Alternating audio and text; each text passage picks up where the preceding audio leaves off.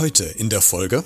Hm, naja, im Großen und Ganzen ging es darum, dass ich diese besagte Hüftburg bei einem Mietverleih ähm, für Gartengeräte und Co. Ähm, gegen Werbung erstehen wollte, also ähm, mir diese leihen wollte für die Stufe zum Abi-Scherz und naja, die, die Antwort des entsprechenden Mitarbeiters eher lief, dass sie Studierenden oder Studenten nichts ähm, verschenken würden, denn wir würden früher oder später eh mit Hartz IV auf der Straße landen und äh, seien doch alle Bittsteller. Also das ist so die prägnanteste Formulierung.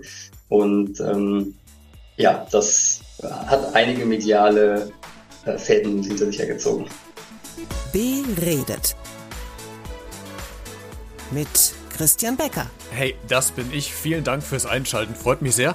Lass uns loslegen mit einem spannenden Thema. Heute zu Gast. Mein Name ist Mike Lu.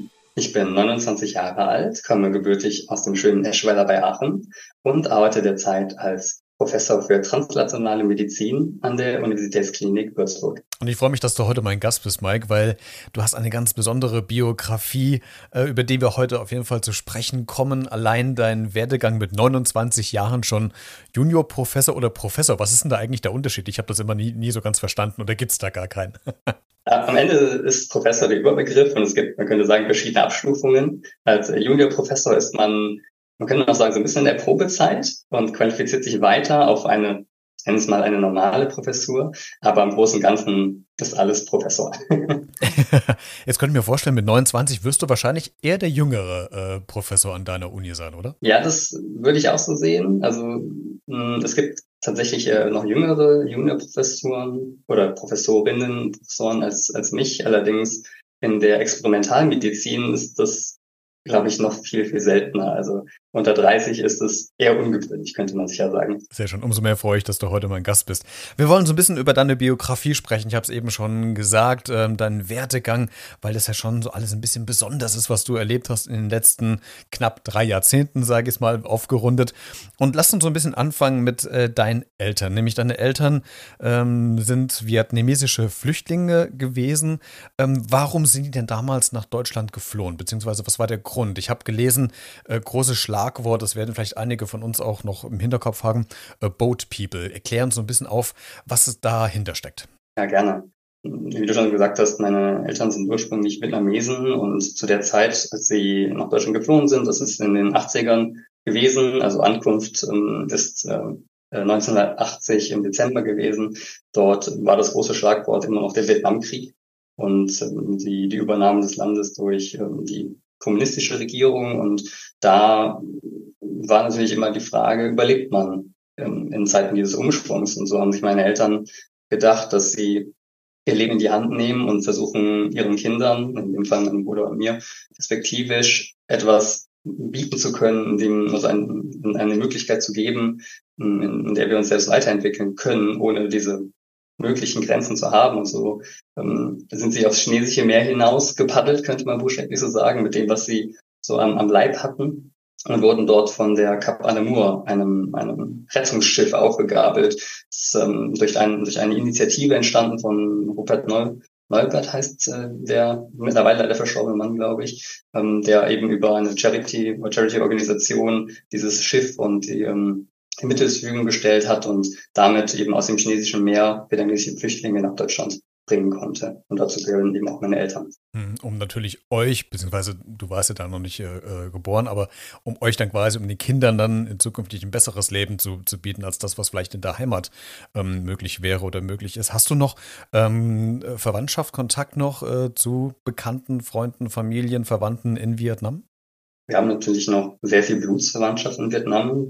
Meine Eltern quasi die einzigen sind, äh, die ähm, geflohen äh, waren. Allerdings ist also mein Kontakt eher gering, da ich leider auch die Sprache nicht gut spreche, aber meine Eltern haben noch regelmäßig Kontakt zu unseren Verwandten. Mhm. Das heißt, äh, ich hörte quasi raus, dass es, warst du überhaupt mal da oder wann war das das letzte Mal, als du da warst? Ich bin tatsächlich schon da gewesen. Das war während der Sommerferien, als ich noch ein Teenager war. Ich glaube, da war ich so 14 um den Dreh. Das ist also schon eine ganze Weile her. Und ähm, seitdem hat es sich auch gar nicht mehr gegeben, weil der Flug natürlich entsprechend teuer ist. Das heißt, wir konnten uns das auch nicht so häufig leisten.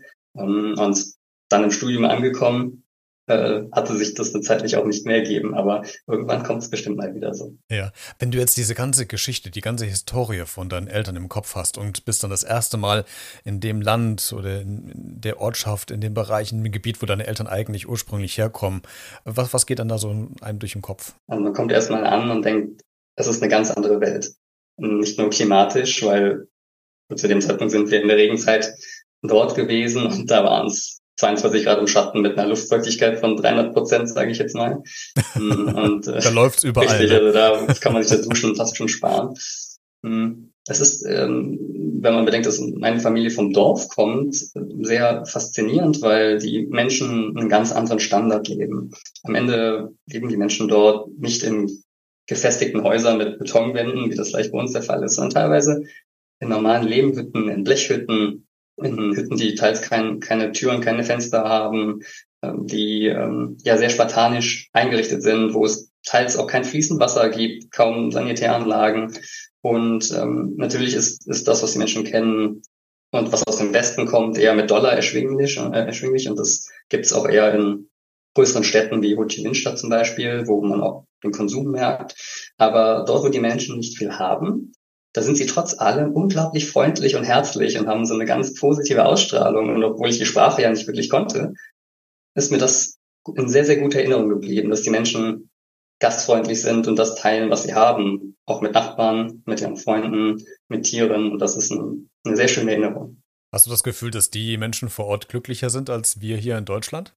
das ist natürlich eine gute Frage. Ich würde, ich, ich bin nicht sicher, ob ob es glücklicher ist, aber ich würde sagen, sie sind viel dankbarer für das, was sie haben und beschweren sich nicht so viel über das, was sie haben. Sie sind froh über das, was ähm, ihnen zu eigen geworden ist, äh, dankbar. Natürlich gibt es ab und zu auch mal Klagen, aber dann eher über die müden Knochen, wie das bei uns auch so ist. Denn die Menschen arbeiten da viel mehr körperlich, das ist einfach so. Aber im Großen und Ganzen würde ich sagen, für das, was die Situation ausmacht, sind sie mit sich ganz gut im Reinen. Da gibt es ein bisschen weniger Gemäkel.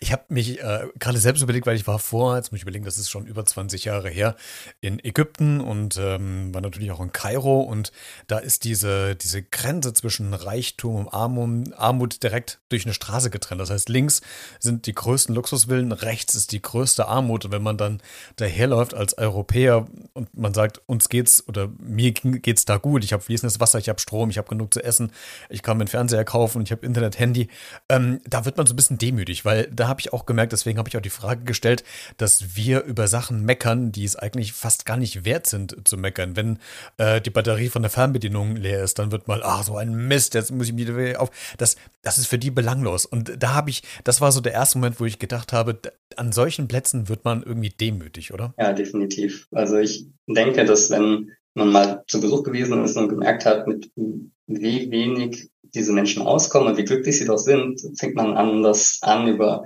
über das nachzudenken, was man selbst hat. Ich meine, allein sowas wie staatliche Krankenversicherung, gesetzliche Krankenversicherung. Man muss sich erstmal um sein gesundheitliches Wesen nicht so stark kümmern. Wir haben auch verhältnismäßig wenig Korruption. Also es ist auch, wir haben zwar ein sehr bürokratisch geprägtes Land, aber es hat natürlich auch irgendwo Vorteile. Wenn ich in Vietnam zum Arzt gehe, bin ich nicht unbedingt sicher, ob der wirklich Medizin studiert hat. Das äh, ist vielleicht vielen gar nicht so äh, bewusst, zumindest nicht auf dem Dorf. Natürlich in der Stadt, im städtischen Krankenhaus ist es anders. Ähm, aber man, man sieht die Welt, seine eigene, schon durch andere Augen, definitiv. Hm, und ist wahrscheinlich nochmal dankbarer für das Leben, was man dann vielleicht leben darf. Ähm, es hätte ja auch unter Umständen ja auch anders äh, sein können.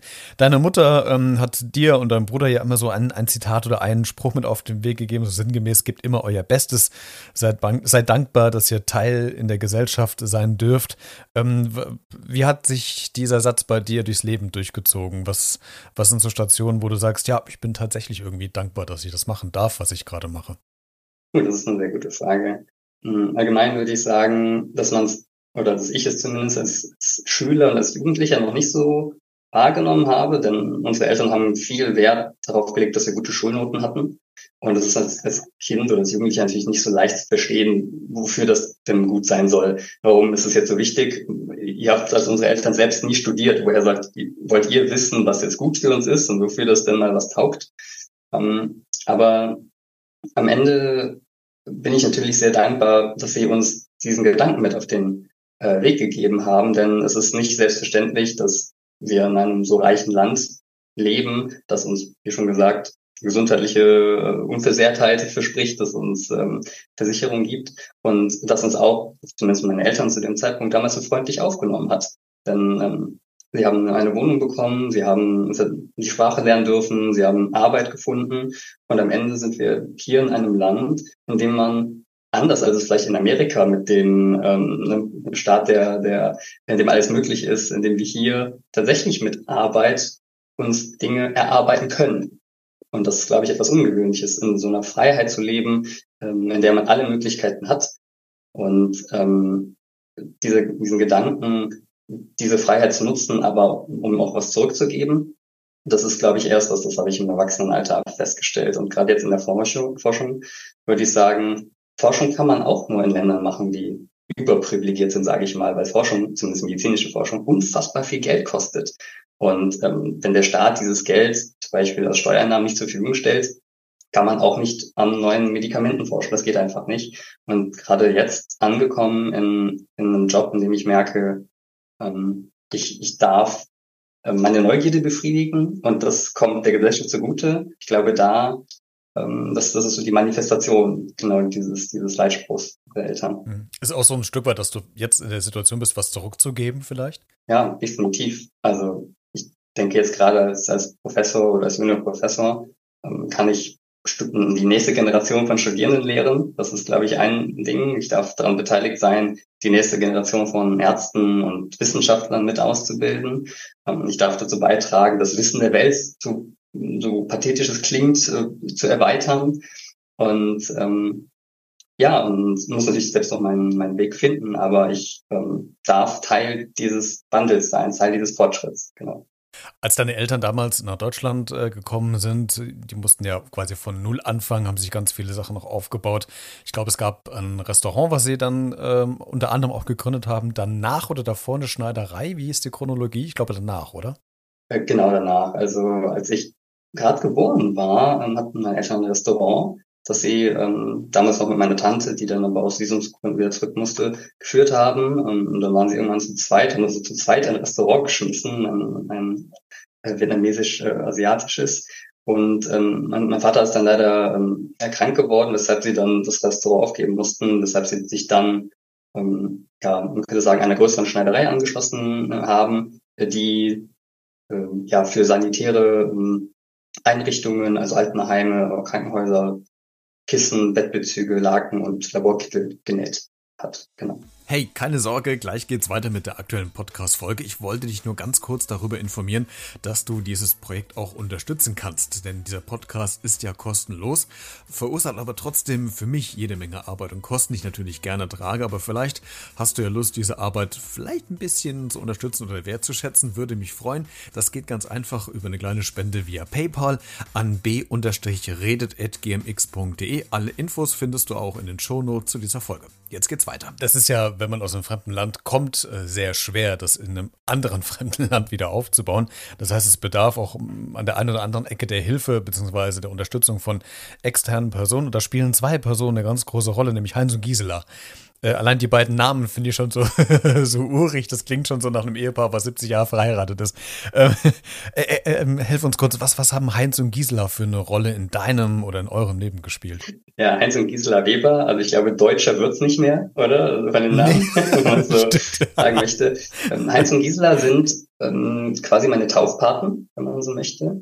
Und äh, Heinz Gisela haben ähm, in der Wohnung, oder die Familie von Heinz Killer hat in der Wohnung neben der, ähm, der von meinen Eltern oder von unseren Eltern damals gewohnt. Das heißt, als sie in Eschweiler ankamen, ähm, kam mein, mein Bruder gerade zur Welt und äh, das, das Kindergeschrei hat wahrscheinlich die Nachbarn ein bisschen aufgeschreckt und darunter waren dann auch Heinz und Gisela. Und äh, die waren zu dem Zeitpunkt verheiratet, waren also schon ein, ein, ein Ehepaar und wir sind irgendwie von ihnen, man könnte sagen, adoptiert worden, sind also im, innerhalb von Eschweiler immer mit den beiden mitgezogen. Sprich, als sie beide ein Haus gebaut haben in den Hücheln, also in einem kleinen Dörfchen oder Vorort von Eschweiler, haben meine Eltern da ein Doppelhaushälfte gekauft oder ein, ein Teil ähm, dieses Gebäudes und so sind wir als Familie zusammengewachsen und die beiden haben, äh, weil unsere Eltern natürlich unglaublich viel arbeiten waren, dann während der Schule- und Kindergartenzeit auf uns aufgepasst. Ähm, ich war dann zum, zum Mittagessen da, habe dann meine Hausaufgaben gemacht und ja, meine Kindheit bei Heinz und Gisela und sich auch bei, bei ihrer Familie, also bei meiner Tante Ellen, bei meiner Cousine Michelle und so weiter verbracht. Und das ist ähm, so die Konstellation, in der wir bis heute gut verbunden sind. Sehr schön. Und diese Unterstützung äh, weiß man auch wertzuschätzen und die hilft einem auch dann vielleicht das ein oder andere umzusetzen, was man sich in den Kopf gesetzt hat. Ähm, in der Schule ähm, warst du ja auch, ich kann vielleicht sagen, vielleicht so ein kleiner Überflieger, du hast eine Jahrgangsstufe übersprungen. Von der achten, die achte, glaube ich, hast du direkt übersprungen, bist in die neunte, oder? Ja, genau. Also ich habe die achte begonnen, bin dann quasi im zweiten Halbjahr ins zweite Halbjahr der neunten Klasse besetzt worden. Okay, du warst äh, Stufensprecher, glaube ich, wenn ich richtig gelesen habe. Äh, das heißt, damals ja schon, schon engagiert äh, mit dabei.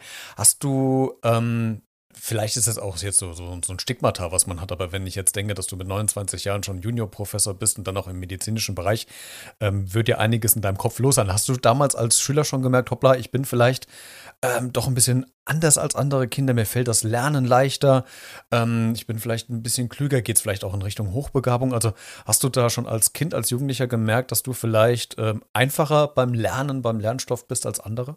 Mhm. Also ich würde nicht sagen, dass ich hochbegabt bin. Ich musste mir sehr viel erarbeiten. Das würde ich hm, erstmal voranschicken. Und ich würde aber gleichzeitig denken, dass mir zum Beispiel Chemie und Biologie gut gelegen haben. Ich habe, glaube ich, eine gute Auffassungsgabe für solche biochemischen Prozesse, weil ich sehr reduziert und sehr Lego-Bausteinhaft denke. Und ich glaube, das ist eine Stärke, dass ich Komplexität in, in etwas Simples herunterbrechen kann und äh, mir das auch möglich macht, mir das selbst gut zu merken und noch anderen zu erklären. Ich glaube, das ist eine, eine Stärke, die ich früh gesehen habe ähm, aber der, der Rest in der Schule war, war, auch, auch Arbeit. Und klar, einige Dinge sind mir mit der Auffassungsgabe leichter gefallen, das stimmt. Aber ähm, bei Hochbegabung, ja, da, davon würde ich glaube ich nicht sprechen. Wir müssen, ähm, Maike, auch noch über ein Thema sprechen, was äh, du auch schon als Erfahrung hinter dir hast, nämlich Thema Rassismus. Ähm, damals in der Schule war es jetzt so, dass du, glaube ich, versucht hast, eine Hüpfburg zu organisieren zu eurer Abi-Feier. War das die Abi-Feier? Genau. Genau. Äh, das hat nicht. Äh, ja, also ein Abi-Scherz, wie man, wie man sagt. Genau, die, die, äh, ja, stimmt, die Abi-Scherze. Äh, das hat jetzt ja nicht so ganz geklappt. Kannst du uns ganz kurz erklären, was da passiert ist? Mm, naja, im Großen und Ganzen ging es darum, dass ich diese besagte Hüpfburg bei einem Mietverleih ähm, für Gartengeräte und Co. Ähm, gegen Werbung erstehen wollte, also ähm, mir diese leihen wollte für die Stufe zum Abi-Scherz. Und naja, die, die Antwort des ähm, entsprechenden Mitarbeiters eher lief, dass sie Studierenden oder Studenten nichts ähm, verschenken würden, denn wir würden früher oder später eh mit Hartz IV auf der Straße landen und äh, seien doch alle Bittsteller. Also das ist so die prägnanteste Formulierung.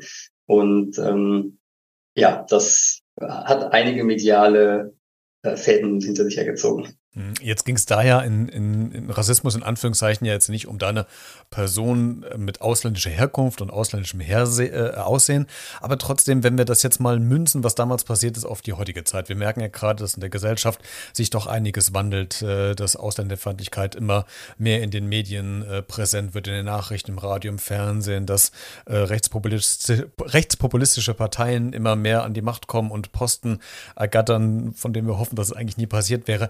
Wie wie siehst du so ähm, quasi diese Zukunft da, was gerade Menschen betrifft mit, ähm, mit ausländischen Kulturen, Hintergründe? Ähm, merkst du da was selbst was oder bist du da Gott sei Dank noch von verschont geblieben? Wie schätzt du es gerade selbst ein? Hm, natürlich ein ganz schwieriges und sehr aktuelles Thema.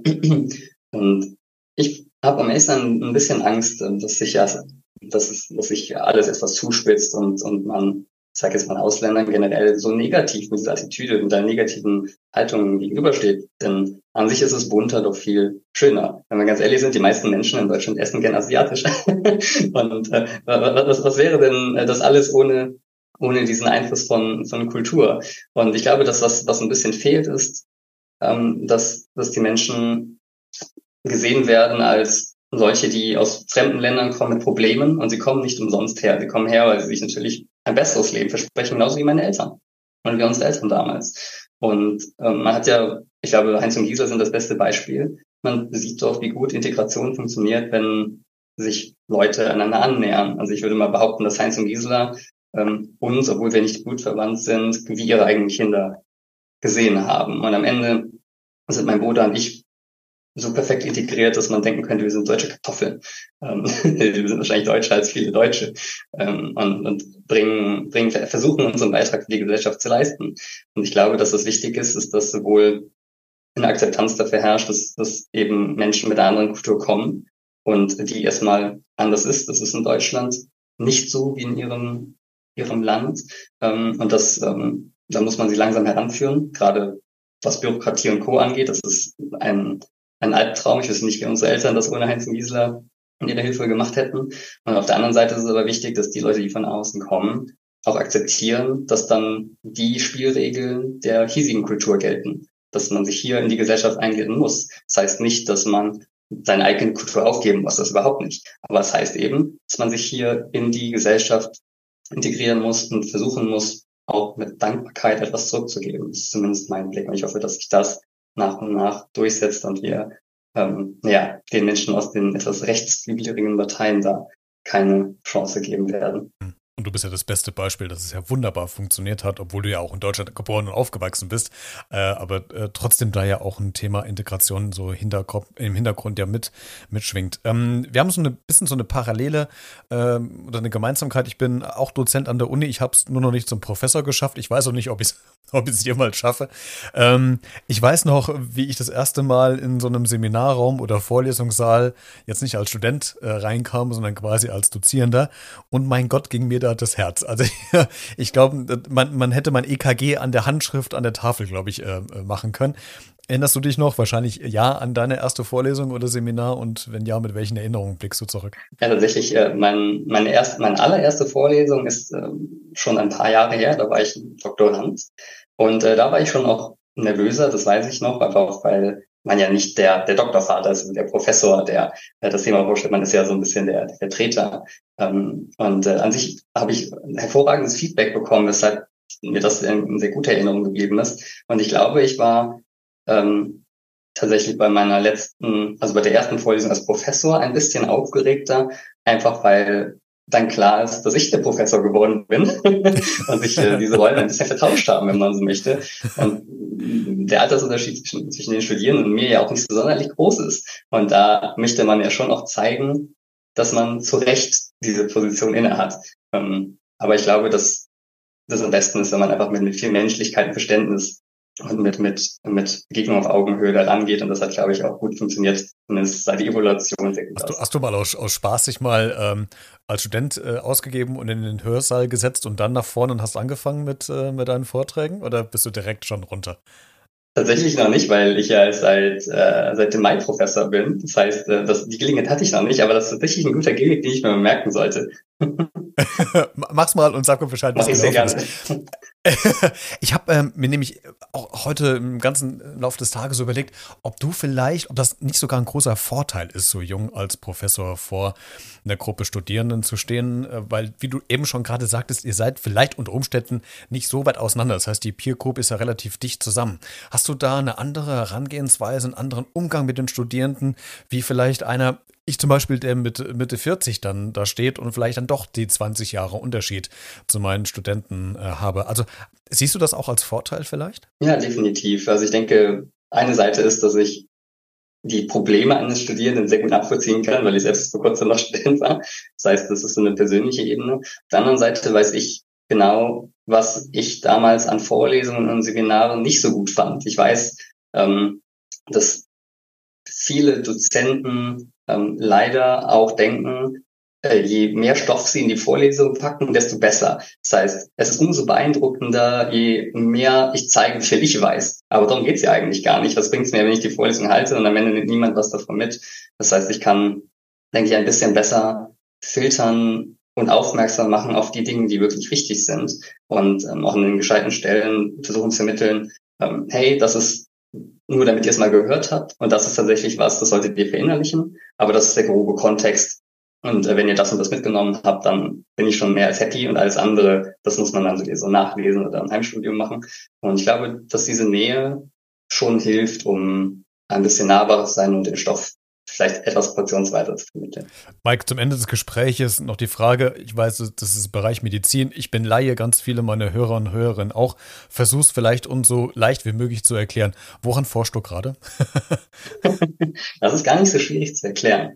Ähm, wir forschen bei uns in Würzburg im Labor generell an, an Immuntherapien, an sogenannten KT-Zellen. Das sind Immunzellen, die wir Krebspatienten entnehmen und die statten wir dann mit Bindemolekülen aus, die die Tumorzellen erkennen. Das heißt, wir nehmen diese genetisch veränderten Zellen und spritzen die Patienten zurück und hoffen, dass sie den Tumor bekämpfen. Und mein Feld beginnt äh, in der Zwischenstelle zwischen, äh, Zwischenfall zwischen dem Mikrobiom, also den Darmbakterien und diesen Immunzellen. Das heißt, ich versuche gerade herauszufinden, wie die Stoffwechselprodukte unserer Darmbakterien genutzt werden können, um diese Zelltherapie zu verbessern.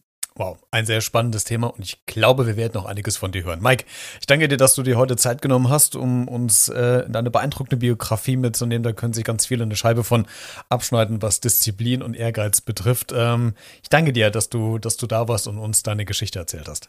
Ich habe zu danken, war mir eine Ehre.